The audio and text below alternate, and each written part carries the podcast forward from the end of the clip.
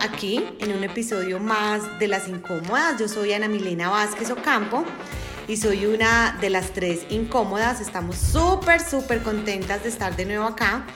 Hoy vamos a estar cuatro mujeres, cuatro mujeres que yo siento que vamos a extender una conversación muy nutrida sobre un tema que tiene demasiada tela para cortar. Hoy hablaremos sobre el divorcio. Nuestra conversación será en torno al divorcio, sobre las creencias limitantes que consideramos existen alrededor del tema, de estos procesos que muchas personas toman como una opción de vida y que nosotras cuatro, porque tenemos una invitada muy especial que en un ratico les voy a presentar, consideramos que es una opción muy respetable, que no juzgamos, porque entendemos que detrás de esa decisión deben existir muchas cosas, muchas complejidades y no somos quienes para juzgar. Hoy nos acompaña una mujer que es espectacular, se llama Irene López, es amiga nuestra, también es manizaleña, nació en nuestra tierrita, nos hemos unido en varias oportunidades en nuestros caminos. Ire es una mujer que nos va a ayudar a extender esta conversación porque tiene unas particularidades especiales. La primera es que Ire estudió Derecho, pero esta mujer estudió derecho y no encontraba su lugar en el mundo. Digamos que ella se levantaba y no sentía como esa conexión con ese propósito existencial, como con lo que estaba haciendo. Como es una exploradora, una buscadora, em, una creadora de muchas cosas, eh, le dio por estudiar una especialización en talento humano porque además fue emprendedora de un restaurante delicioso que además todos disfrutamos en, Manizales, tuvo una experiencia como emprendedora, comprendió que necesitaba aprender sobre las relaciones humanas, sobre cómo gestionar el talento humano y empezó a encontrar un match espectacular con su carrera natural que fue derecho. En una conversación que tuvo con el marido, eh, empezaron a conversar y Ire le dijo, eh, yo creo que a mí el derecho me gusta, pero me gusta desde otra óptica. Yo creo que lo puedo explorar desde un punto de vista humano, como acompañar a la gente a tomar decisiones. Y estudió una especialización en derecho de familia y ahí encontró su clic, su match, lo que la hace sentir feliz y es acompañar a seres humanos que toman la decisión de divorciarse con un tinte que a nosotras tres como incómoda nos pareció increíble y es un tinte humano, respetando los, derechos de las personas que toman la decisión, acompañando un proceso que seguramente es tenso, es doloroso, eh, es desgastante. Entonces, Ire, estamos súper, súper felices que estés aquí hoy con nosotros. Bienvenidísima. No, pues casi lloro de la felicidad de oírte hablar. de todas estas cosas chéveres que van a pasar acá, niñas. De verdad que gracias infinitas por invitarme. Eh, gracias por invitarme a desmitificar el divorcio. Creo que ustedes hacen una labor increíble cuando empezamos a desvestir discursos y a reconocer derechos personalísimos que están tapaditos eh, medianamente con ese discurso. Gracias por em, ayudarle a la gente a ver otros puntos de vista. Eh, yo desde que ustedes empezaron con esta idea y tuvieron su primera en presentación las estoy oyendo, me han fascinado todos, entonces estoy muy contenta. Vamos a tener un tema súper especial, súper eh, interesante para las personas que todavía tienen otra visión. Vamos a desvestir por completo el tema del divorcio y vamos a volver a vestirlo de la forma que debería estar vestida hace muchos años para que dejemos de sufrir un poquito y seamos más liberales. Me encanta, me encanta. Gracias, gracias por ese piropo para las incómodas. Nosotros también estamos felices de estar generando conversaciones que nos revuelcan y nos incomodan y vamos a seguir haciéndolo hasta que eh, nuestros oyentes y las personas que nos están escuchando pues nos los permitan. Estamos súper felices nosotras tres también. Queremos eh, hacerle también como una extensión a la conversación y es que las cuatro mujeres que estamos hoy aquí en esta conversación somos casadas, casadas activas. Eh, tenemos unos matrimonios y digamos que todas hemos pasado por momentos tensos, por momentos difíciles, no tenemos matrimonios perfectos y nuestra aspiración no es tenerlos porque no somos perfectos. Tenemos matrimonios reales. Hemos luchado mucho por estar juntos, luchado en el buen sentido de la palabra, comprendiéndonos con amor, con tranquilidad, con paciencia. Las cuatro somos defensoras de relaciones sanas, de relaciones que sean expansivas. Somos, digamos que, muy fans de esas parejas que se complementan, de esas parejas que entienden que el matrimonio no es ese cuento idílico que nos vendieron, ese cuento de comercial, sino que el matrimonio se construye en la cotidianidad, se construye en la convivencia, se construye en los momentos tensos y felices. Pero también quiero aclarar que somos muy fan en relación que el divorcio sí es una opción de vida para aquellas parejas que no tienen una relación sana, para aquellas parejas que sienten que ya no se aman, para aquellas parejas que sienten que se perdieron, por ejemplo, el respeto, que ya no están tranquilas, que se acuestan angustiadas, se levantan angustiadas. Entonces también somos muy fan del divorcio como una opción de vida para esas situaciones. Eh, digamos que con estas, con estas premisas que me parecía súper importante abordar, le quiero dar la bienvenida a mis otras dos incómodas, eh, preciosas, a Dianis y a Franci. Eh, que están hoy aquí también y que como les contaba hace un momento, cada vez estamos más felices con este proyecto de podcast de las incómodas. Así que, Dianis, te quiero dar a ti un saludo súper especial, un abrazo espichado y quiero preguntarte algo que creo saber por dónde vas a abordar la conversación, porque te conozco hace muchos años, sé que tienes un pensamiento liberal, un pensamiento liberal, un pensamiento también respetuoso de las decisiones que toman las personas, eh, pero quiero preguntarte, ¿qué opinas? ¿Qué opinas en relación con el divorcio? Bueno, eh, hola a todos, Ire, gracias por estar con nosotros hoy, estamos felices de que nos enseñes muchas cosas. Eh, y Fran y Milito, pues hola. Aquí trae mi vinito que les había prometido porque siempre soy la zanahoria que no toma. Entonces, hoy sí, hoy sí me despacho. Bueno, eh, yo pienso que yo, yo pienso que para uno tener un concepto, el concepto que uno tenga del divorcio o la idea que uno tenga del divorcio depende mucho de la idea que uno tenga del matrimonio, ¿cierto? Eh, lo que representa realmente tener una vida en pareja. Obviamente el mundo ha cambiado mucho y el concepto de divorcio también ha cambiado mucho. Lo que no ha cambiado es ese concepto y esa idea del matrimonio, eh, que a mí me parece tenaz, me parece horrible que siga tan estática esa idea eh, cuando el mundo ha evolucionado tanto, ¿cierto? Yo pienso que socialmente nos siguen insistiendo en que es una etapa fundamental de nuestra vida. O sea, que si no nos casamos en algún momento de la vida, como que no cumplimos con las etapas que debemos cumplir. Y pues eso me parece tenaz, me parece como muy forzado y me parece una expectativa de vida muy grande porque pues no siempre las parejas funcionan. Eh, pienso también que en nuestra cultura el amor y el romance eh, son conceptos que son creados y que son muy inmaduros. Pues a mí me parece que, que con la madurez esos conceptos como que pasan a un segundo plano. Eh, y yo pienso que vienen de nuestras mamás, porque, porque nuestras mamás y las generaciones de atrás, pues eh, les fantasearon mucho el matrimonio, se los pusieron muy arriba, pues en un, en la estratosfera, porque realmente la alternativa era horrible, la alternativa para ellas era una cosa que era impensable, que era quedarse solteronas o solterones, y eso pues podía ser lo peor que le podía pasar a uno en la vida. Entonces, no, el matrimonio, el matrimonio es una cosa hermosa, donde el hombre, donde la mujer y donde toda una fantasía y todo un cuento de hadas, pues que es, es, un mito, es un mito ahí para que las mujeres se casaran y para que los hombres se casaran, porque pues la alternativa era horrible, ¿cierto? Entonces, mm, para la mujer me parecía horrible porque además le, le ponían esa posición de casi que usted le debe a su esposo gratitud eterna porque se casó con usted. Entonces, pues horrible, ¿cómo así?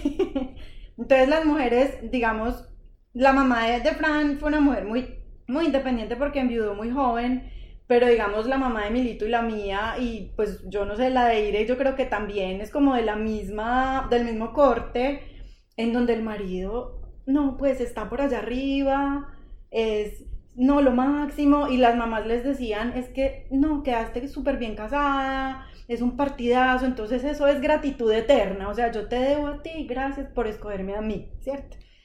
Y me parece que eso también hace parte de ese mito que no deja que las mujeres se cuestionen como de verdad yo sí soy feliz, de verdad yo sí estoy con un buen partido, de verdad yo sí quedé bien casada. Eso, digamos que en esas generaciones. En nuestra generación ya nos crean una idea de independencia, ¿cierto? Porque como decía ahorita, el divorcio tiene un concepto nuevo, pero sigue siendo un chip que tenemos ahí metido en la cabeza. Eh, un chip como de mejor mal casada que, que, sola. Y ese chip de quedarme sola me parece horrible. Bueno, entonces, eh, además del tema, tema religioso, pues que aquí sí me voy a poner muy incómoda a mí me parece horrible todo ese tema de nuestra cultura judeocristiana, de lo que Dios ha unido, que no lo separe el hombre, me parece la carga más grande que se puede echar uno encima porque precisamente por uno creer en ese Dios, no puede jurarle semejantes cosas. Usted no le puede jurar a Dios, un Dios en el que usted cree que es completamente omnipoderoso. Eh, yo voy a amar a esta persona hasta el día que me muera pues es una promesa demasiado grande hacérsela a Dios, que, que las personas que creen en Dios, pues es demasiado grande esa promesa y es imposible de cumplir. Uno no, uno no sabe qué va a sentir en 5, en 10, en 15 años, ni tampoco sabe qué persona va a ser con la que uno está casada en 20 años, ¿cierto? Todos cambiamos mucho.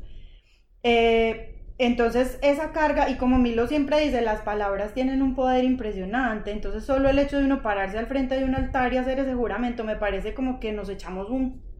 Pues pucha, yo cómo voy a violar ese juramento que hice, eh, me parece tenaz en esta cultura de nosotras tan complicada. Entonces yo no creo que yo sea una defensora del matrimonio o de la soltería, sino de vivir bueno. Así uno esté en pareja o no esté en pareja, ser práctico, si usted, yo pues por cosas de la vida vivo en pareja, ¿cierto? Como todos, y, todos los días es una decisión, vamos a seguir juntos porque vamos a trabajar en esto, hasta el día que no seamos felices.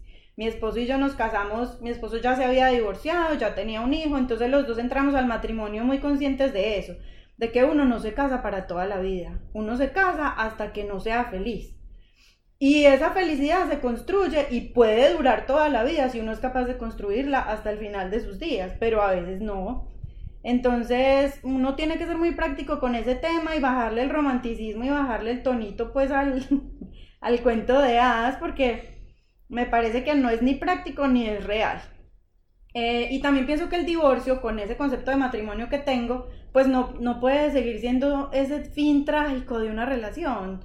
Yo pienso que parte de esa promesa de amor también a veces incluye soltar, porque si yo prometí alguna vez que te iba a amar toda la vida, creo que soltar a la persona que uno le prometió que iba a amar es también, sabes que yo te, yo te amé y por eso yo no quiero que sigamos juntos, porque nos odiamos o porque nos tratamos muy mal o no somos felices. Entonces, esa es la idea que yo tengo del divorcio, de sí, alguna vez funcionó, pero ya no. Y como una vez te prometí que te iba a respetar y te iba a amar, entonces dejemos aquí y sigamos respetándonos y entonces pienso que dejar ir también es parte de esa promesa de amor.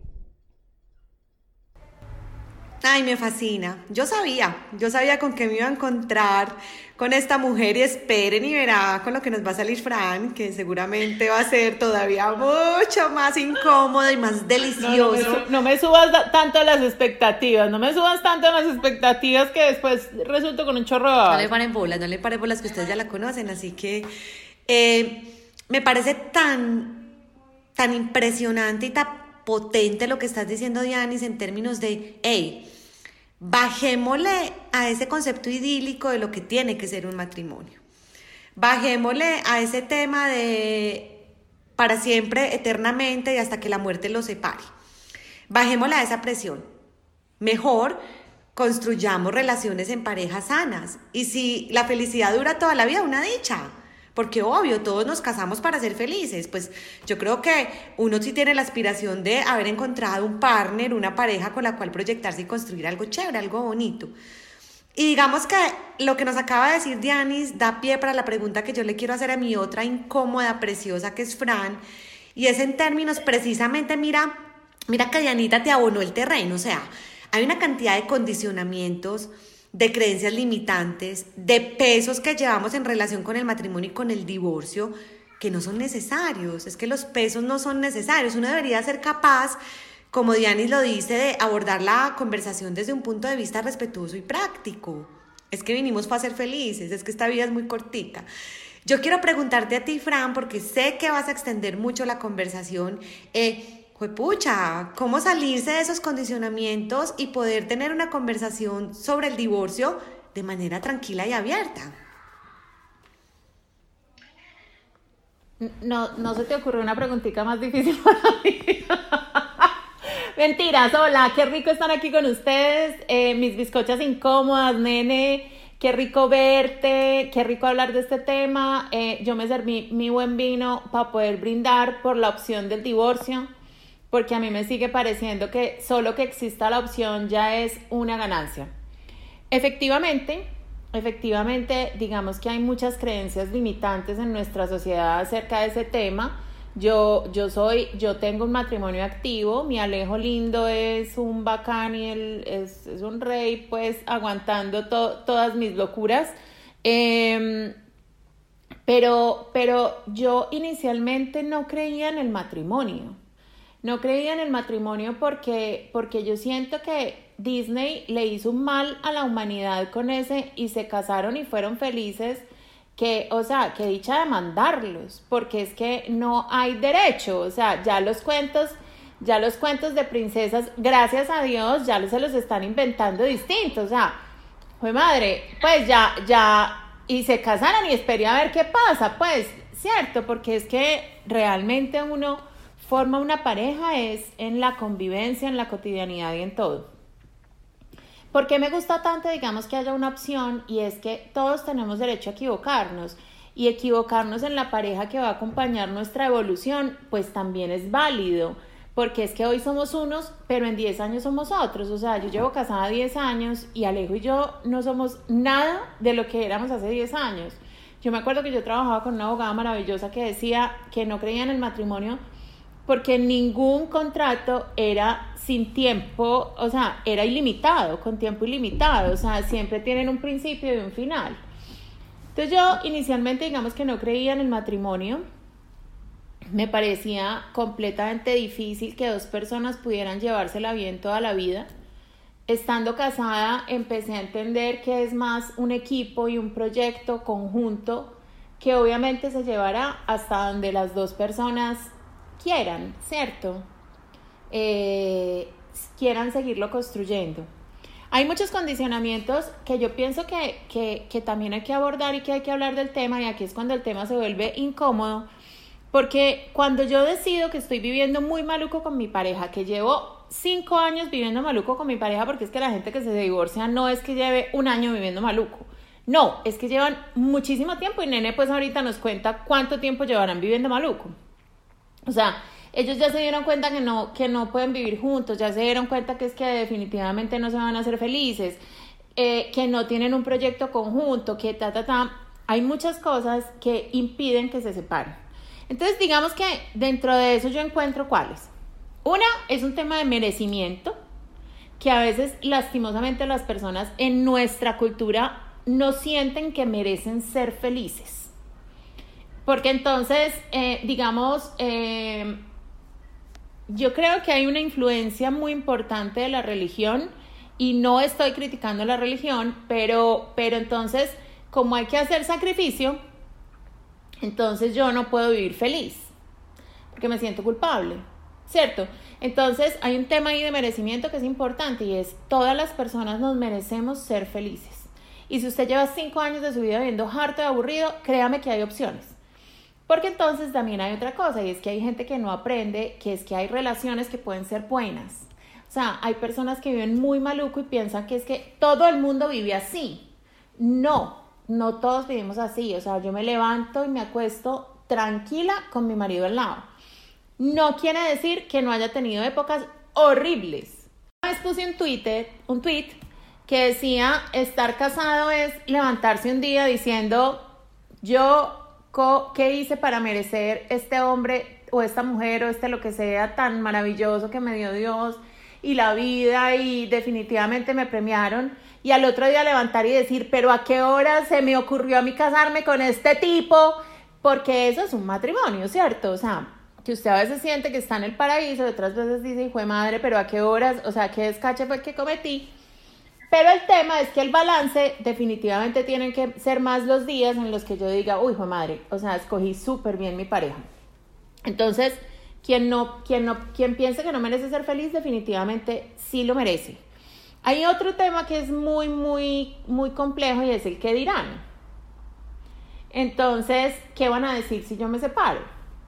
¿O qué van a decir de mí si yo estoy soltera? Entonces ahí se involucran, digamos, varias cosas. Una es que yo siento que las personas que les preocupen el que les preocupe el que dirán, no van a vivir felices nunca. Nunca con nada. Porque si uno tiene que pensar en qué va a decir fulanito, sultanito y perencejito de cada cosa que yo hago o diga, o sea, complacer a todo el mundo es completamente imposible, entonces déjeme decirle que no va a ser feliz en el matrimonio, pero en el resto de la vida tampoco. Si le pregunta el que dirán. Una cosa muy importante es, si usted no se separa por el que dirán, pues piense si esas personas lo van a acompañar cuando usted esté solo, o si esas personas eh, están ahí en su casa eh, contemplándolo cada vez que usted tiene una pelea con su marido, o sea, no, porque sus amigos, su gente importante lo va a apoyar. Entonces, pues yo tirar, siempre digo que hay que tirar el que irán a la basura, enrollarlo y, botarlo y ya, porque no sirve para más. Eh, además, hay una cosa, hay una frase que a mí me encanta y es que lo que dice Pedro de Juan dice más de Pedro que de Juan. Y eso es, si alguien raja de usted porque usted se separó, créame que esa persona tiene muchas ganas de separarse. porque si no, los otros se quedan calladitos y usted sabe que hay matrimonios que funcionan y otros que no. Bueno, el tema de cómo me verán soltera es un tema también de autoestima y es que yo fijo mi valor personal en estar en pareja, no en lo que yo realmente soy y usted vale esté con pareja o esté sin pareja o, o tenga, o sea, la relación que quiera tener. Entonces digamos que eso me parece importante, las personas que les dé angustia pensar en qué van a decir de ellas si las ven solteras, pues em, empiecen a trabajar con algún tipo de acompañamiento o algo en su autoestima. Hay algo de dependencia y es que hay personas que no se separan porque dependen económicamente eh, o algo así del marido o otro tipo de dependencia, porque hay dependencia como emocional también. Y entonces ahí hay, hay un término que, que, maneja un personaje, un psiquiatra que, a mí me gusta mucho, que se llama Jorge Bucay, y es la autodependencia, y es yo soy capaz de encargarme solo de mi vida. Eh, y es verdad, o sea, todos los adultos somos capaces de encargarnos de nuestra propia vida. Eh, definitivamente hay mil ejemplos de mujeres que, que, vivían, dependían de sus maridos y de un momento a otro sale una fuerza, yo no sé de dónde.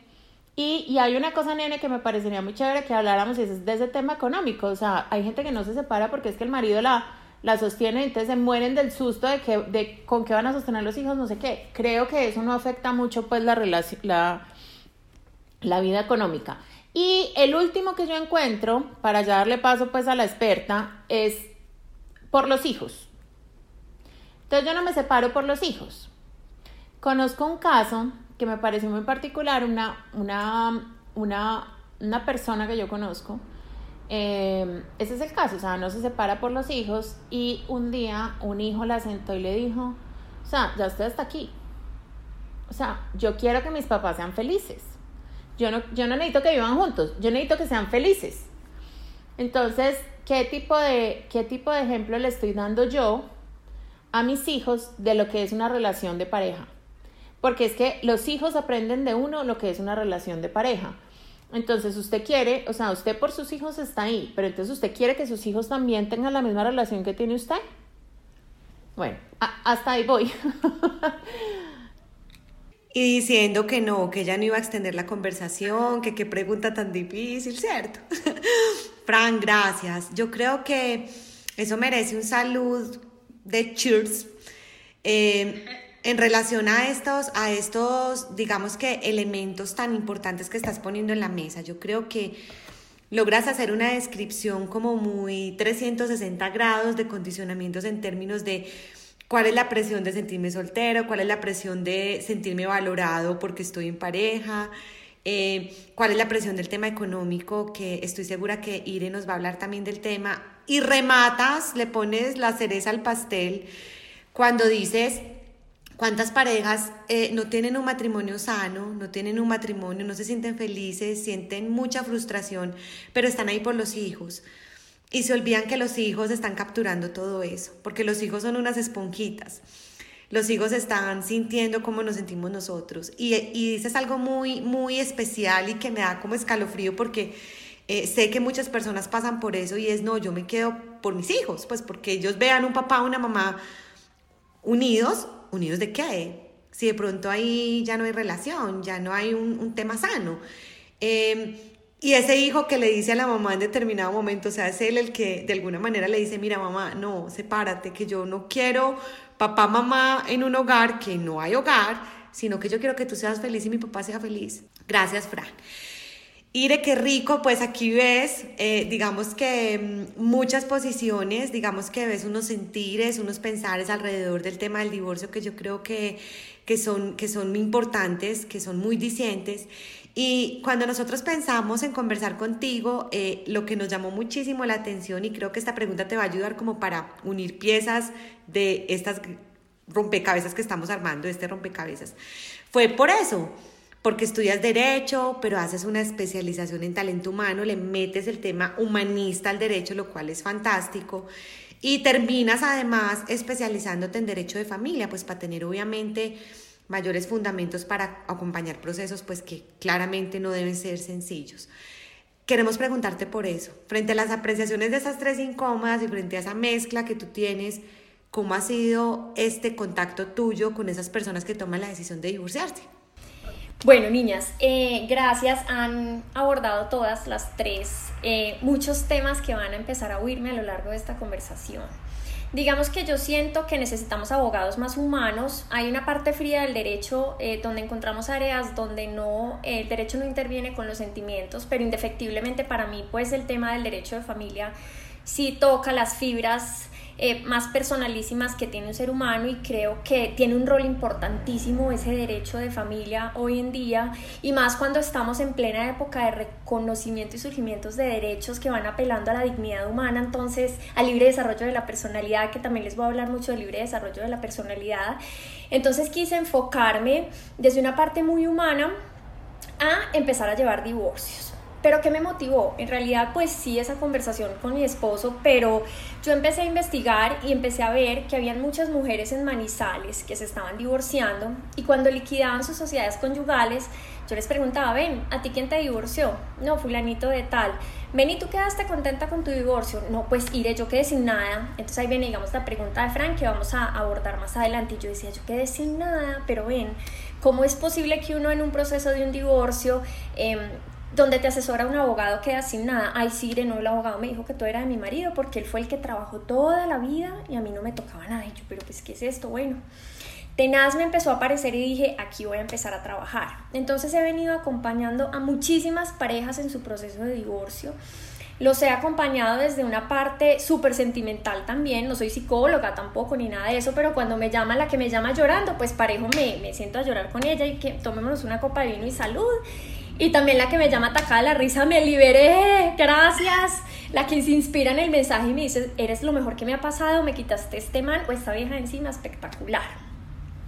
Si me permiten, yo les quiero contar a ustedes por qué el divorcio está mitificado. Y esto tiene un poquito de historia que me parece muy importante que ustedes tres y todos nuestros oyentes no, no lo entiendan. Nosotros en, hace muchísimos años tuvimos esta familia burguesa extensa, ¿cierto? De la cual heredamos una familia que es la familia nuclear heterosexual con bilateralidad parental e hijos. Entonces de esa familia burguesa extensa heredamos este tipo y modelo de familia que se empequeñeció y el que se instaló en la sociedad como el ideal perfecto. ¿Cierto? Se nos instala esta familia nuclear, así se denomina, y de alguna manera para tú lograr esa familia nuclear heterosexual con bilateralidad parental e hijos, pues tienes que casarte, tienes que hacer un rito. ¿Y cómo llegas a esa familia? Pues a través del matrimonio. Entonces empieza tu desespero por buscar a alguien con quien casarte para poder cumplir ese ideal social de formar una familia nuclear. Entonces empiezo con todo este tema del matrimonio y listo, me quiero casar con quién? Lo que decía Francia, unas correrán con más suerte que otros, pero me tengo que casar porque es ideal y la sociedad me lo impuso y es el modelo a seguir. Llega el día del matrimonio y listo, nos casamos, ese deber ser. Y no sé cuál de las dos, si fue Francia o Deani, creo que Deani, en un segundo, un cura, un notario, te cambia tu vida. En un segundo, con una firma y con la expedición de un documento, eres casado. Venga, ¿qué es ser casado en realidad? Yo les voy a decir que ser casado es atender al marido, tenerle la ropa limpia, privilegiarlo, someterse a sus decisiones, es el eje central de la familia y usted mujer reléguese a lo privado, a lo sentimental, porque usted es débil. Pero es que eso es lo que te enseñaron. Esa debilidad de las mujeres es una debilidad aprendida. Y es aprendida dentro del matrimonio porque el modelo que te vendió a ti la sociedad te exige que debes, ser, te exige que ser la parte débil. Y el hombre está en lo público, trae el dinero a la casa, provee a la familia, toma las decisiones y es el primero que se sienta en la mesa con el plato más grande de la, de la comida. ¿Cierto?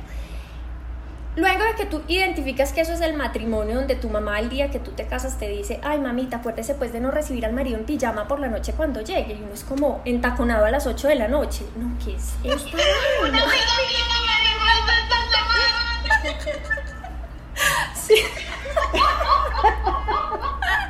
No, no, no. Y a uno le pasan los calambres en los pies y, y uno esperando a María entaconado. Entonces tenaz porque, ¿qué pasa? Aquí viene un tema que alguna de ustedes tocó tenaz y es porque está instalado como el deber ser, porque nos vendieron el matrimonio como el paraíso terrenal, el lugar idílico donde tú te realizas como ser humano y persona.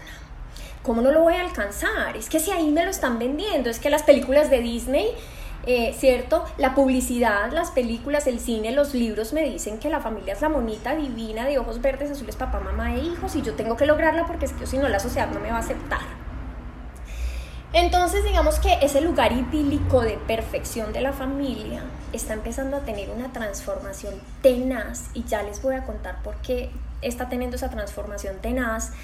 Em, cuando alguien se sale del modelo incomoda. Ahora imagínense cuando esa persona que encajó en el modelo buscó ese matrimonio ideal, dice, me quiero divorciar. Hay dos frases, ay, qué pesar. ¿Pesar de qué? Y la otra, ay, ¿qué va a hacer? ¿Usted qué va a hacer? Pues a ver, cierto. Vea, al mercado del usado. No, qué pereza, qué boleto. Entonces empezamos a tachar desde ahí. Entonces, no encajo en el modelo si hablo de divorcio. ¿Y qué pasa si yo no hablo de divorcio? Pues me meto a un mundo en el que no me queda más salida, sino que, niñas, en vez de elegir soporto, que me parece tenaz, ¿cierto? En vez de denunciar, oculto, que sí que es tenaz. Y en vez de rechazar, tolero y me quedo callada, porque de la puerta para adentro es mi tema. Y resulta que en ese modelo, donde esta familia perfecta está anclada socialmente, es donde más violencia hay niñas. O sea, miren, hay un, hay un, hay un autor que no recuerdo el nombre ahora, si más adelante eh, lo recuerdo, eh, les digo, tiene una frase que yo en la vida, o sea, leyendo algo no se me habían erizado los pelitos de tal forma, porque dice, el núcleo más violento es la familia, exceptuando el ejército en tiempos de guerra. Entonces eso es tenaz. Y yo les pregunto a ustedes, ¿nos damos cuenta? No, no nos damos cuenta porque la familia está relegado a lo privado. Entonces estamos tapando un sinnúmero de situaciones que atentan contra la dignidad humana de nosotros. Y esa es eh, una de las, de, las, de las razones por las cuales yo considero que el divorcio, como dice Franci, gracias a Dios existe. Y es tan rico cuando una mujer llega o un hombre a mi oficina y me toca la puerta y me dice, necesito que me divorcies, es que estoy incómodo en esta situación y no me gusta y ya no estoy enamorado o mil razones o las que haya y divórciame. Entonces, espectacular. Llega el divorcio, existe el divorcio y tramitamos el divorcio. Miren, niñas, yo les digo una cosa. De esta historia que les conté es que viene la mitificación de por qué el divorcio es malo. Porque, claro, me desacomodé del modelo, vengo a ser calificada como el mercado del usado, como decía Milo. Eh, ya no sirvo quizás para muchos hombres, hasta para las mismas mujeres, porque somos tenaces con nosotras mismas. Pues usted ya se divorció, usted ya tuvo, usted no le toca, me toca a mí. Tenaz.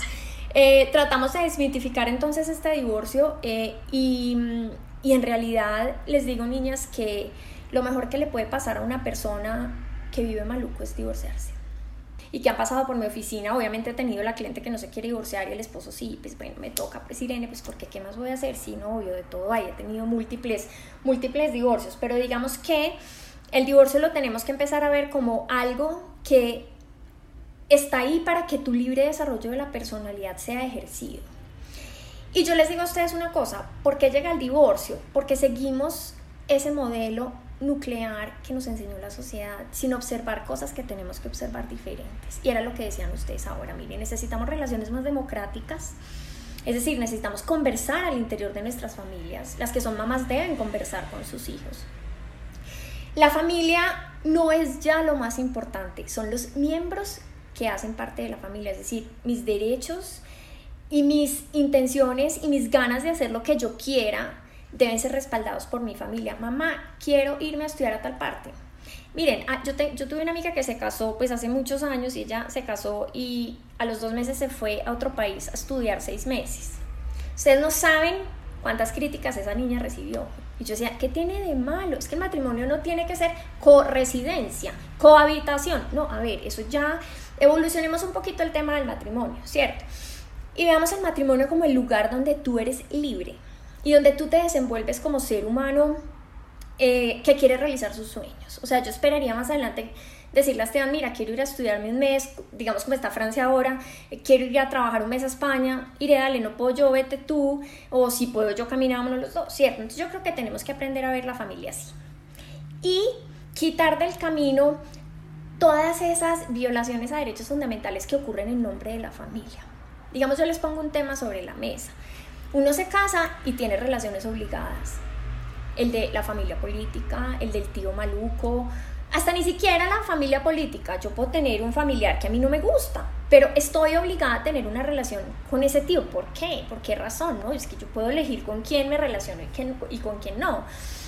Entonces digamos que el tema del matrimonio hace el mismo tránsito que el tema de la familia. Tenemos que dejar de hacer en nombre del matrimonio y en nombre de la familia tantas cosas que nos están afectando como seres humanos, dejar de violentar tantos derechos que se nos están violentando y tratar de, de darle una mirada al divorcio diferente, mucho más amplia, donde lo veamos como una salida espectacular a la solución de nuestros problemas.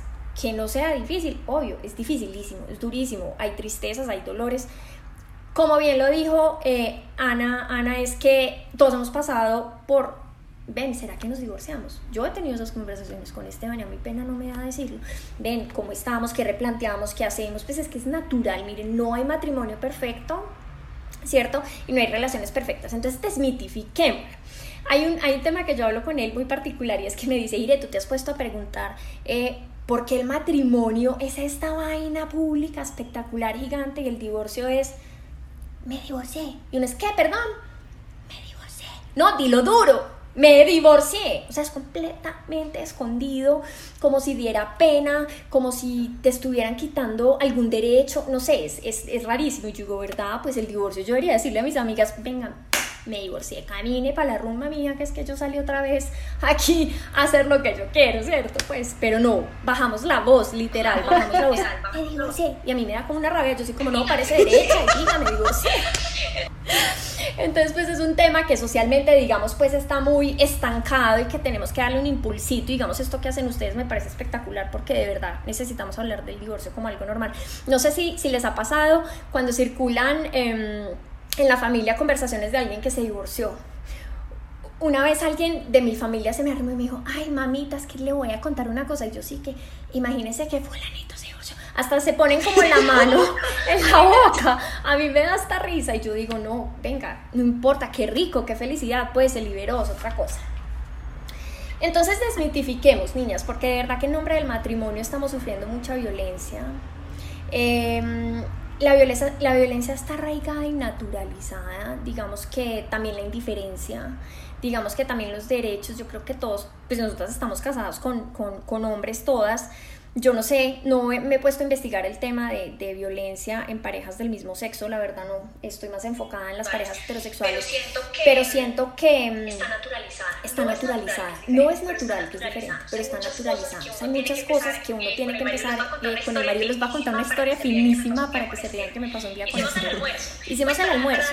Pues para, para darles a entender que, que, que el hombre, o sea, la cultura patriarcal y ese sistema eh, hegemónico, hegemónico del hombre que, tiene unos roles y la mujer otros asignados de alguna forma ellos están permeados. Por más liberales que sean, pues porque yo tengo esposos espectaculares, divinos. No es machista. No es machista. Pero un día, cuando les parece que estábamos lavando las ollas, estamos en la cocina haciendo la cena. Acabamos de almorzar. Acabamos de almorzar. Y de pronto fue y se puso el blazer y iba a salir a la oficina cuando se devuelve y me dice, mi vida, te lavo la olla. Y yo le dije, perdón, sí que sí, te lavo la olla. Le dije, es que la olla es de los dos. ¿Cómo así que te lavo la olla? Y él como que me miró como, ah, sí, sí, sí, sí. Entonces, me entienden? Entonces yo creo que, digamos, en la medida que circulen discursos más democráticos en nuestras familias, ellos se van a ir ubicando. Probablemente a nosotras no nos alcance. Probablemente nos despachemos de este mundo y veamos un mundo donde todavía el patriarcado está pues muy arraigado, ¿cierto? Ese patriarcado trae definitivamente implícito elementos violentadores entonces yo creo que el divorcio aparece pues como un momento. No les voy a desviar más la conversación porque acá nos podemos quedar mil horas con el tema del patriarcado y el familismo. Digamos, esa es la palabra que utiliza una autora muy chévere para que la googleen, se llama Ligia Galvis. Ella habla del familismo y habla de esa familia idealizada, lo que les decía yo ahora, eh, paraíso terrenal, ¿cierto? O sea, como el lugar donde usted encuentra, mejor dicho, todo. Pero con los días y con la realidad, la verdad, eso no ocurre. Entonces no me les desvío eh, como más del tema del divorcio, eh, no sé qué les parece, pues si quedó claro, digamos, el tema de por qué el divorcio está completamente mitificado y hay que quitarle pues como, como esa vestidura que tiene hasta ahora de un tema penoso, de un fracaso, eso me parece tenaz, el matrimonio es liberarse, no es fracasar, es liberarse de una u otra situación, porque es que yo les digo una cosa, digamos, no hablemos de tema de violencia, ni hablemos de temas extremos, digamos, de alcoholismo o infidelidad, hablemos un tema, digamos, de, de, de, de, cómo eres, digamos, de cómo es el hombre contigo en cuanto a tu cuerpo. Te toca, no te toca, si tienen relaciones sexuales, no, te dice que eres bonita, le gustas. Ustedes imagínense un matrimonio donde uno no lo toque su pareja. Yo lo amo, él me ama. No me tocan, nos tocamos un dedo, nada, absolutamente nada. O sea, o sea el hermanito pues es el hermanito. De acuerdo. El mejor amigo. El mejor Dígame si no es sí, exacto, si no es muy liberador poder encontrar una persona que cuando tú estés al lado te coja, te abrace, te toque, te valore, te diga qué lindo esto, te coja el dedo, te coja la mano, te admire como pareja. ¿Cierto? Entonces digamos que yo creo que tenemos que encontrar esa persona que nos ayude pues a, a proyectarnos de esa manera. No, impresionante. Yo creo que estás extendiendo ir en la conversación de una manera impresionante. O sea, las tres incómodas nos va a doler el cuello de, de, afirmar y de sentir. Sí, sí, total, y de sentir que, que somos ¿Cómo? de sentir de que estamos siendo muy compatibles con lo que estás diciendo y agradecemos mucho que hagas como este recuento sobre cuál es la historia y esos condicionamientos que vienen del matrimonio, de ese lugar idílico, de ese lugar, el paraíso terrenal, de buscar la perfección donde no hay perfección. Eh, todo este recuento que nos haces, además de las personas que toman la decisión eh, del divorcio, eh, tienen una posibilidad, es una opción de vida. Es que nosotros tenemos siempre el libre albedrío de elegir, de elegir, y eso nadie nos lo puede quitar. Y me gusta mucho cómo rematas em, todo este recuento que nos haces tan interesante en términos de no necesariamente tienes esta opción de divorciarte si en tu matrimonio hay violencia, existe em, violencia sea física o psicológica, existe violencia patrimonial, existe, sino simplemente no hay amor, se perdió el amor. No hay esa sensación de despertar con alguien que te inspira cosas que son maravillosas.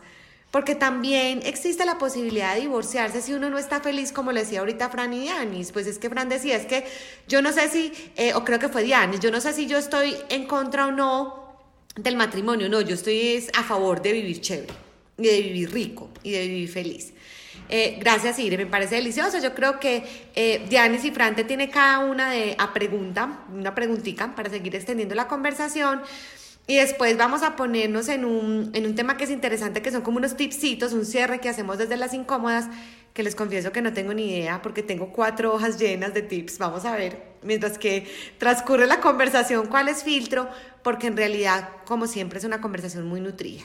Yanis, ¿qué le quieres preguntar a Iri? Bueno, yo eh, ahora entiendo que uno se casa y usted empieza una sociedad y no importa si usted pagó, si el otro pagó, si el otro estaba antes, y el otro... No, eso es de los dos. Pero yo pienso que hay mujeres, digamos que, digamos que hay casos en los que a mí me parece injusto que la división sea miti-miti. Entonces, y pienso que cuando nos casamos, nadie nos enseña esta parte económica. Esta parte económica me parece que es el 80% de un matrimonio. O sea, la gente no entiende lo que es la parte financiera dentro de un matrimonio. Eso es un negocio. Es un negocio que usted está haciendo con un socio. Eh, y cuando uno se divorcia, a mí, yo me acuerdo que mi mamá me decía, es que uno sabe con quién se casa, pero no de quién se separa. y la verdad es que uno tampoco se conoce. a uno se le salen unos demonios muy feos. Muy feos porque uno tiene heridas, porque uno tiene rabia, porque uno tiene resentimientos, bueno, no sé, entonces mi pregunta va hacia la parte de justicia, o sea, con la conversación de estos han sido mis aportes a la relación y estos han sido tus aportes a la relación. La justicia entiende eso, o sea, un juez dice, no, pero es que usted nunca ha aportado nada porque usted nunca pagó nada y usted nunca ayudó en la casa. O, o, sencillamente es de malas, o sea, miti miti, punto. Y eh, y también como la parte, como lo que tú decías ahora, que las mujeres llegan y dicen, no, pues yo me quedé sin nada. ¿Cómo se defiende una persona de eso? No, Diani, espectacular el tema que pusiste, que ahora además había abierto Franci en una de sus intervenciones. Miren, yo les voy a decir uno de los tips que creo que ojalá sea el primero que digamos ahora en las conclusiones, es que por favor, cuando se divorcien, ustedes, los que me oyen, asesórense. O sea, y esto no es de un abogado penalista, administrativista, no, un abogado especialista en derecho de familia. Ya les, ya les comenté, pero también tan importante cuando se va a casar. Y uno se tiene que asesorar cuando se va a casar porque muchas veces cuando uno se casa, llega con bienes al matrimonio, llega con ahorros o llega con deudas. Lo mismo el otro. El tema de las capitulaciones matrimoniales es otra súper herramienta que nos da la ley, pero si la, si sabemos utilizar. Ustedes no saben las metidas de pata que hay a través de las capitulaciones matrimoniales.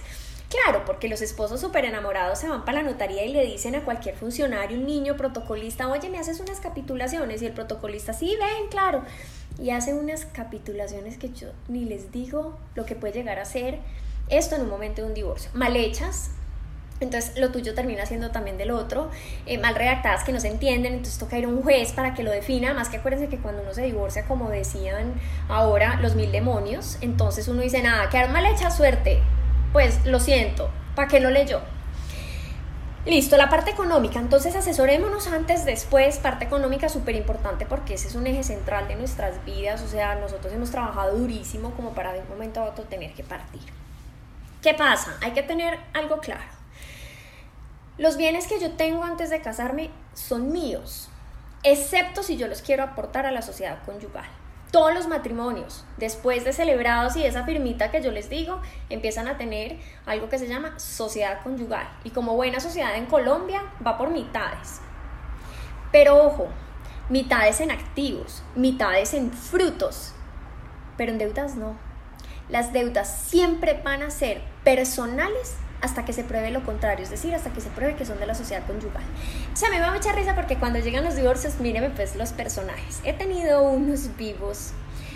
Irene, el pasivo de esta sociedad conyugal es de 80 millones de pesos. Y yo le dije, ah, sí, muéstrame, por favor, dime que están discriminados, porque cuando el pasivo es de la sociedad conyugal, el pasivo debe decir gastos de la casa, de los hijos, viaje en familia, cuadernos, o sea, todo lo que tenga que tejerse alrededor de la construcción como familia. Ese es el pasivo conyugal. Pero hay muchos muy avispados que dicen, antes, ¿sabes qué? Si fulanita me va a quitar todo, yo me voy a ir mañana a comprarme una Toyota Prado para que entonces el pasivo crezca y me quede a mí todo. Eso no es un pasivo conyugal. Entonces, los hombres, qué pecado, pues voy a hacer una, una, una apreciación con cero perspectiva de género, están influenciados por este patriarcado donde consideran que todos de ellos. Y no, lamentablemente no. O sea, que hay que partir por mitades. Entonces se forma esta sociedad conyugal y sí, Diani, todo lo que se consigue dentro del matrimonio es 50-50, lo que se consigue dentro del matrimonio, ¿cierto? Hay cosas que tengo antes que decido aportar o no, y hay cosas que tengo antes, por ejemplo, los bienes que están destinados a generar frutos, por ejemplo, un apartamento con un arrendamiento, el apartamento no entra a la sociedad conyugal, pero los frutos sí. Entonces, digamos que asesorarse antes de casarse es súper clave para saber cómo va a ser un divorcio. Y aclarar de una vez y que la pareja decidan cómo se van a manejar los temas económicos. ¿Qué pasa con el tema de justicia que tú hablas? A mí muchas clientes me dicen, Irene, mira, toda la vida él trabajó, yo no hice nada, yo quiero que él se quede con todo.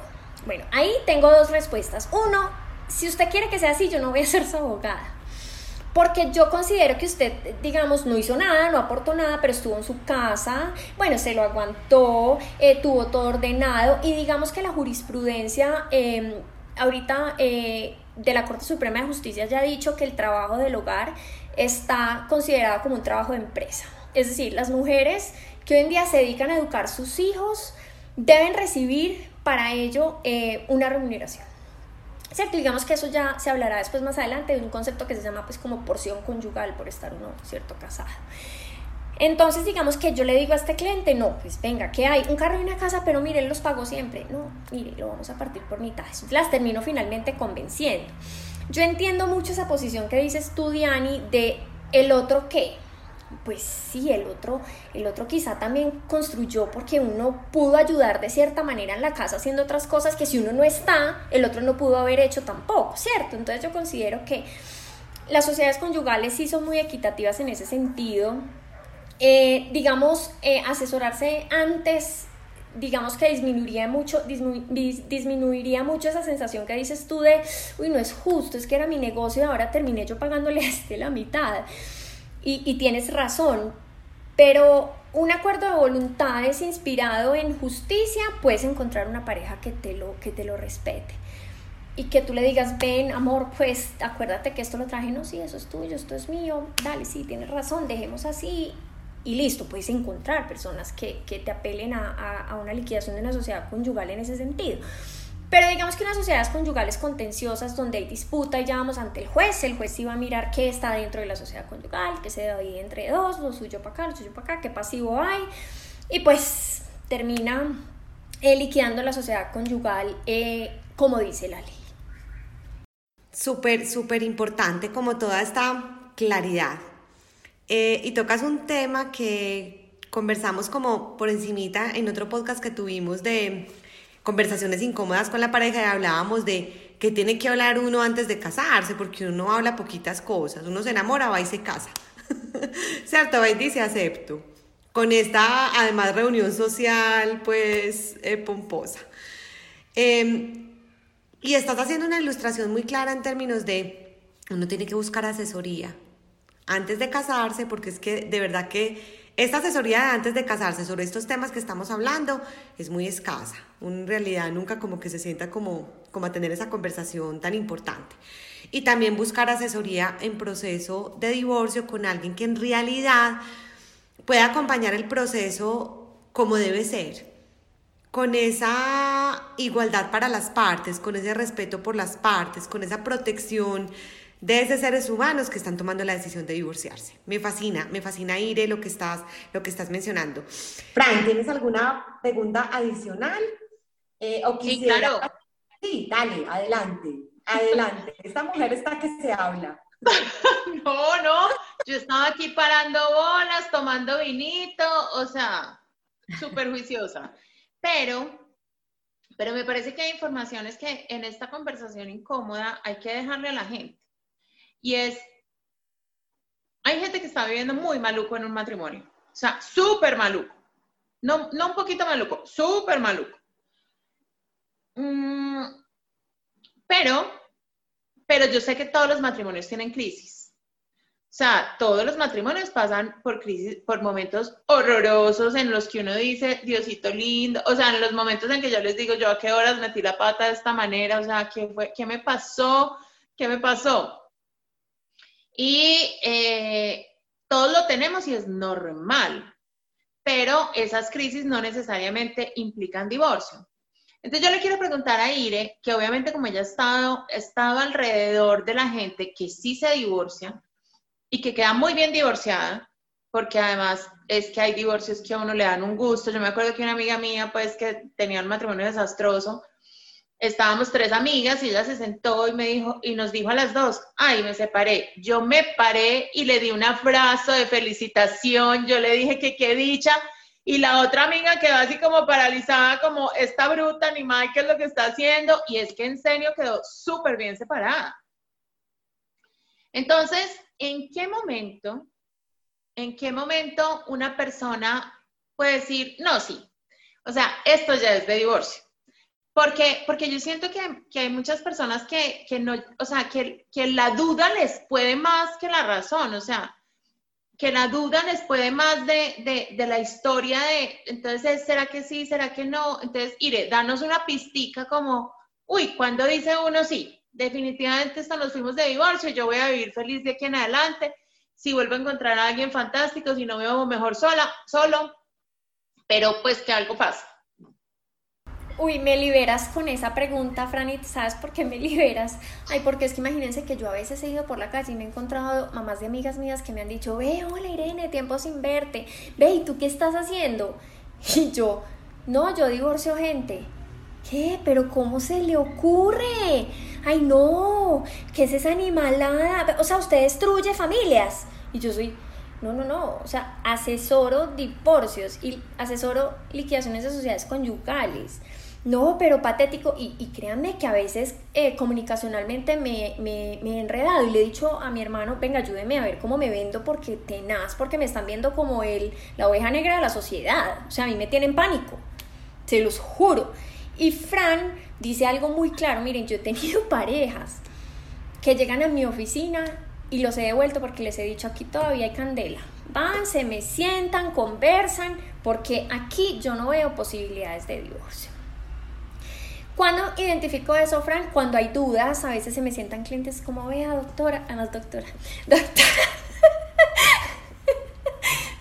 no, es que yo quiero que me diga cómo me toque divorciar, pues que le parece que es que yo a veces lo dudo y yo la quiero o lo quiero y no, imagínese pues que es que nosotros ya habíamos peleado por esto antes, pero pues ella quiere cambiar y yo también, pero pues ella ayer me dijo que se quiere divorciar, no, mira, devuelve. Es cierto, no es, este no es el lugar. ¿Cierto? Entonces digamos que cuando hay dudas, yo prefiero que esperen. Yo, yo siento que que antes del divorcio sí tienen que pasar muchas cosas como esta terapia de pareja chévere, estos retiros, un viaje, un diálogo, como nuevos pactos, nuevas concesiones. Yo he pasado por eso. a mí no me da pena decirlo, ves que mi matrimonio es real, quien dijera que no, ¿cierto? Nuevos pactos, pero ojo, ojo, no, no limitantes del libre desarrollo de lo personal no, no, no, limitantes de mi propio pensamiento. O sea, yo, yo les lo juro que a mí me ha dado gusto separar parejas donde he oído que el hombre me dice, es que mire, yo a ella cada rato la tengo que corregir para que hable mejor. A mí me da, miren niñas, ahí sí se me ponen los cachetes rojos. Y yo digo, venga, no, a ver, espera un minuto, ¿cierto? Entonces yo digo que las concesiones dentro del matrimonio tienen que ir a un límite donde, donde empiezan los derechos del otro. ¿Cierto? Y digamos, yo soy súper liberal en mi matrimonio, yo les digo que a mí Esteban me dice, me voy a trabajar, iré a las 8 de la mañana y si no hemos hablado a las 4 o 5 de la tarde, yo asumo que está trabajando, espectacular, que disfrute su día. Y llega a las 8 de la noche y cómo te fue y cuéntame qué hiciste, espectacular, ¿cierto? Entonces digamos que yo siento que que mientras esas concesiones para poder tener un buen matrimonio no te limiten, no te restrinjan, no te vuelvan otra persona, porque si no estás vendiéndole tu cuerpo y tu mente a otro. Y tampoco estás viviendo el matrimonio que quieres, sino el matrimonio que la sociedad te impuso. Entonces, aguante. Entonces, te vendes tú y vendes el matrimonio. No, porque es que el que dirán, ¿cierto? Entonces, yo creo que mientras mientras haya ese amor todavía y ese respeto por esa persona, por más crisis que haya, lo mejor no es poner la palabra divorcio sobre la mesa. ¿Cierto? Entonces lo mejor es darle la oportunidad de diferentes maneras a, a, recuperarlo hasta el final. Pero ya cuando hay un punto en el que uno dice, estoy sintiendo verdaderamente dentro de mí que esto no está funcionando, va a ir donde una abogada, pues bienvenido sea. He tenido, he tenido divorcios donde llega la mujer en enero, les voy a poner cualquier mes, Irene me quiere divorciar. Dale, no, claro, le doy la asesoría. Bueno, no, yo te llamo mañana. Listo, o esta semana, no te preocupes, no hay afán. Hay una cosa en la ley, niñas, eh, que ustedes tienen que tener en cuenta en Colombia y a todos los oyentes. Lastimosamente, lo interpreto yo por mi pensamiento tan liberal, uno no se puede divorciar en Colombia porque sí. Y para mí, yo debería poder divorciarme porque te dejé de querer, como dijo Diane. Pero la ley no lo permite. Es decir, si yo hoy le digo a Esteban, me quiero divorciar. Y él me dice, yo no, yo tengo que esperar dos años para poder divorciarme. ¿Cierto? Al punto al que voy con esto es que esta cliente me buscó en enero y me dijo, listo, esta semana te llamo. Y yo, dale, me llamas. Apareció en diciembre. Es que ahora sí me quiero divorciar. y yo, ven, ¿y todo este año qué pasó? Y me dijo, no, intentamos terapia de pareja, hicimos un viaje, fuimos allí, aquí, pero no lo logramos recuperar ese divorcio lleva un año y medio y no he podido divorciarlos. Está con demanda, está con conciliaciones, está con un tinte de violencia intrafamiliar un poco complicada, psicológica sobre todo, que es la más tenaz. Qué mm, tarea tan difícil este cierre de este capítulo de las incomas. Yo creo que cada conversación nos va dejando una cantidad de cosas que son maravillosas, nos nutren, nos revuelcan eh, nos ponen a reflexionar y la verdad es que hemos recibido muchos comentarios de, de nuestros oyentes, hombres, mujeres, que nos dicen, pucha, esa conversación incómoda que ustedes están teniendo era la conversación que yo necesitaba. Por X o Y razón no la tengo, eh, pero ustedes la están teniendo por mí. Además me están dando herramientas para, para yo llenarme de alguna, manera, de, alguna manera de coraje y valentía y tenerla. O saben que le voy a entregar este podcast al marido para que lo oiga. Y ahí estoy teniendo, digamos que, un acto de, de revolución y de valentía. Es difícil eh, dar tips en una conversación tan cargada de tantos momentos, pero yo creo que es importante como resaltar, me voy a atrever a, a hacer un cierre en términos de lo primero es algo que Fran decía ahorita, que me parece cargado de sentido y se lo confirma y es, no todo conflicto matrimonial da para un divorcio. No, tampoco es esa postura de tengo una crisis, me quiero divorciar. No, porque enfrentar un matrimonio es tener cierta madurez, es tener cierta apertura que no nos vamos a pegar de ese matrimonio idílico y ese es el segundo tip, los matrimonios idílicos no existen, existen matrimonios reales conformados por dos seres humanos bien complejos, eh, bien imperfectos, que día a día están construyendo una historia, una historia y que van a estar unidos en la medida en que eso sea sano, nutrido y feliz. Pero entonces, no todo conflicto da para un divorcio y nos vamos a distanciar. La invitación que queremos hacerle a nuestros oyentes es distanciarnos de ese matrimonio idílico, de ese cuento idílico de cuentos de hadas, como bien lo decía Frank Disney se cagó en nosotros. Eh, otro tema importantísimo, yo sí quiero hacer una invitación, no callemos, denunciemos, y ahorita hay unas frases súper contundentes, súper contundentes, eh, no metamos los dolores las angustias debajo del tapete, hay cosas que no tienen solución, hay cosas que lo mejor es decir adiós y me pego de un tip de mi incómoda Dianis en términos de, porque el divorcio tiene que ser tirarnos los tenedores, porque el divorcio tiene que ser terminar odiándonos, ¿no? Hagamos honor a eso que en algún momento nos unió, simplemente hoy existe eh, una posibilidad de tener unas vidas sanas, distanciados, eh, llevemos el divorcio de la mejor manera posible.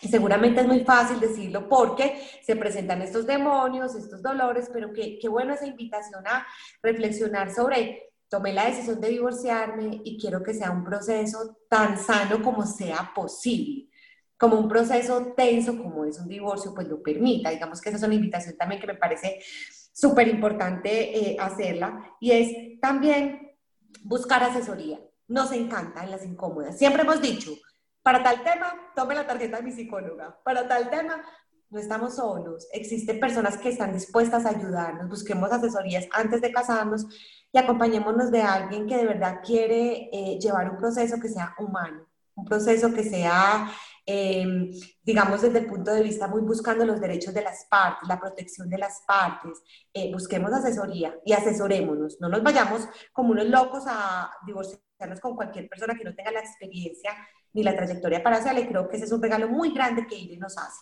Existen personas que nos pueden acompañar, así que busquemos este tipo de personas. Y otro tip que a mí me parece súper importante es, ¿y qué tal si cambiamos ese tema de hasta que la muerte nos separe por hasta que seamos felices? me fascina, me fascina. Aquí nos podríamos quedar conversando por los siglos de los siglos, como siempre.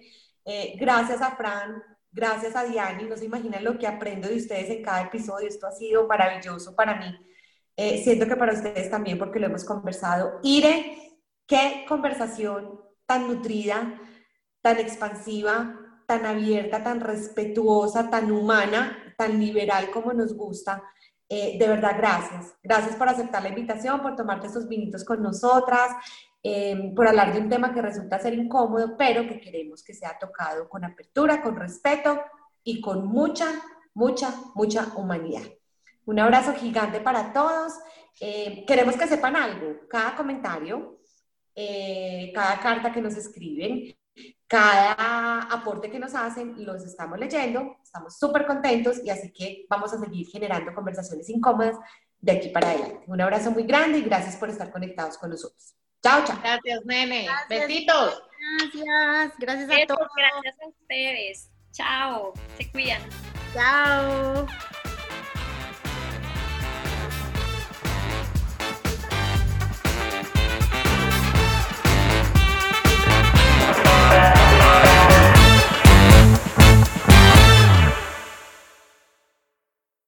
Hola, mi nombre es Irene López Londoño, soy abogada, especialista en gerencia del talento humano y especialista en derecho de familia.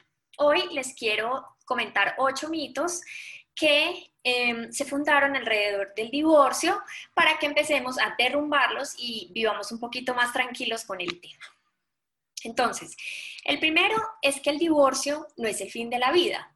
Esta continúa con un millón de posibilidades y oportunidades el mercado del usado fue algo que se inventaron, eso no existe. El segundo es eh, que el divorcio puede ser pacífico, puede ser equitativo, puede ser igualitario, es decir, este proceso debe adelantarse con un enfoque de género sin ventajas hacia el uno y desventajas hacia el otro. El tercero es que el divorcio requiere asesoría. Este proceso no pueden hacerlo eh, la pareja eh, solitos. Necesitan un especialista en derecho de familia que les colabore porque les digo que las metidas de pata son horrorosas cuando se van solitos. Bueno, el cuarto es que el divorcio es una decisión ejercida em, por el libre albedrío y en el ejercicio del libre desarrollo de la personalidad a elegir cómo quiero vivir y con quién quiero vivir. Entonces eso debe ser absolutamente respetable. El número cinco es que el divorcio no implica que te van a quitar los hijos, que te van a quitar tus bienes y que vas a pagar deudas del otro. No, el ordenamiento jurídico, incluidos los tratados internacionales aprobados por Colombia, tienen el tema absolutamente regulado y de manera igualitaria a la pareja. El número sexto es que el discurso frente al divorcio circula de manera equivocadísima. Es decir, lo hacemos ver como un fracaso, como una tragedia, y hay que aprender a entender que se trata de una opción de vida cuando es necesario. El séptimo es que el divorcio es una consecuencia del matrimonio, no una negación a este. Entonces el hecho de yo estar casado siempre va a estar implícito una posibilidad del divorcio. Y el octavo y último, para que eh, lo tengan clarísimo, es que el divorcio visto tradicionalmente nos bloquea y nos cercena la posibilidad de hablar de él, pues es incómodo y además impropio, así es calificado, ya que la familia como núcleo tiene mucho mayor valor e importancia que los mismos individuos que la componen y que toman esta decisión de divorciarse. Estos son los ocho mitos eh, que hoy en día giran en nuestra sociedad. Creo que es hora que, que empecemos a entenderlo de manera diferente y los derrumbemos. Muchas gracias por oírme. Un abrazo.